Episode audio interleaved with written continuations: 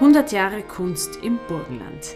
Es spricht Dr. Günther Unger, Historiker und Kulturpublizist, Autor literarischer Arbeiten und 35 Jahre lang in der Kulturredaktion des ORF Landesstudios tätig, publiziert nach wie vor Filme und Bücher.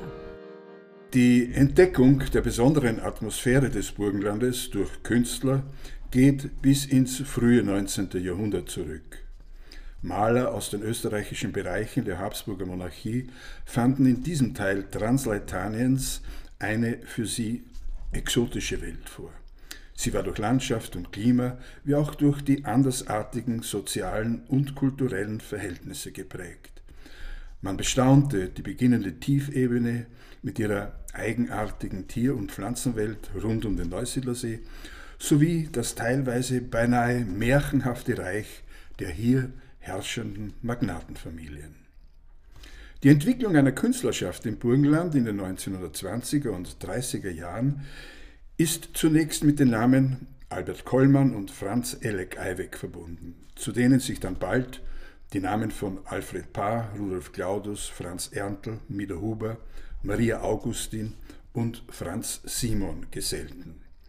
Einige von ihnen beherrschten noch bis in die 1950er Jahre hinein die burgenländische Kunstszene, vor allem durch ihre Landschaftsmalerei und Genrebilder, die heute noch einen sinnlichen Einblick in die damaligen gesellschaftlichen Verhältnisse ermöglichen.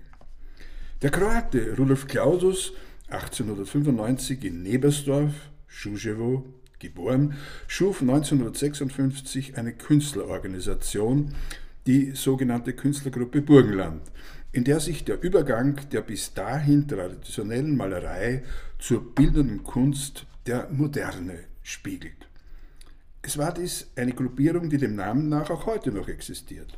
Bedeutende Mitglieder im Laufe der Jahrzehnte waren die Maler und Zeichner Feri Zotter, Wolfgang Bamminger, der junge Otto Mühl, die Bildhauer Karl Brandl und Rudolf Kedel, die Ordensfrau Elfriede Ettel, Franz Wosch, der Zeichner Eduard Sauerzopf, Wolfgang Horvath, wie auch der im Vorjahr verstorbene Sepp Laubner. Im Rückblick hervorzuheben als eine der originellsten Künstlerpersönlichkeiten des Landes im 20. Jahrhundert ist aus meiner Sicht Rudolf Claudus. Er hatte an der Kunstakademie in Zagreb studiert, einen Emil Nolde des Burgenlandes nannte ihn 1974 die Neue Zürcher Zeitung. Ein Maler, der in der Manier des Spätexpressionismus seine Dörfer und Bauernhöfe, Gärten und Landschaften in prallen Farben auf die Leinwand bannte. Der sprachmächtige Kunstkritiker Alfred Schmeller, zehn Jahre auch beamteter Denkmalschützer im Burgenland, schrieb über Claudus, er keltert in seinen Bildern die Farben der Landschaft, presst gleichsam den Saft aus ihr, kocht die Atmosphäre ein, zieht aus der Erde Kräfte und steigert burgenländische Gegend ins Subtropische. Sie wird farbenprächtig, fruchtbar wie die Flanke eines Vulkankegels, schillernd zwischen Blaufränkisch, Ackerbraun, Dschungelgrün und allen Nuancen des Herbstes. Ab den 1960er Jahren in das Burgenland eingewanderte, bereits davor namhafte Künstler schwärmten von der damals hier vorgefundenen, noch einfachen Lebensweise der dörflichen Bevölkerung. Der 1925 in Italien geborene Wanda Bertoni war beispielsweise vom anderen Licht fasziniert, das hier geradezu zur Kunst stimuliere.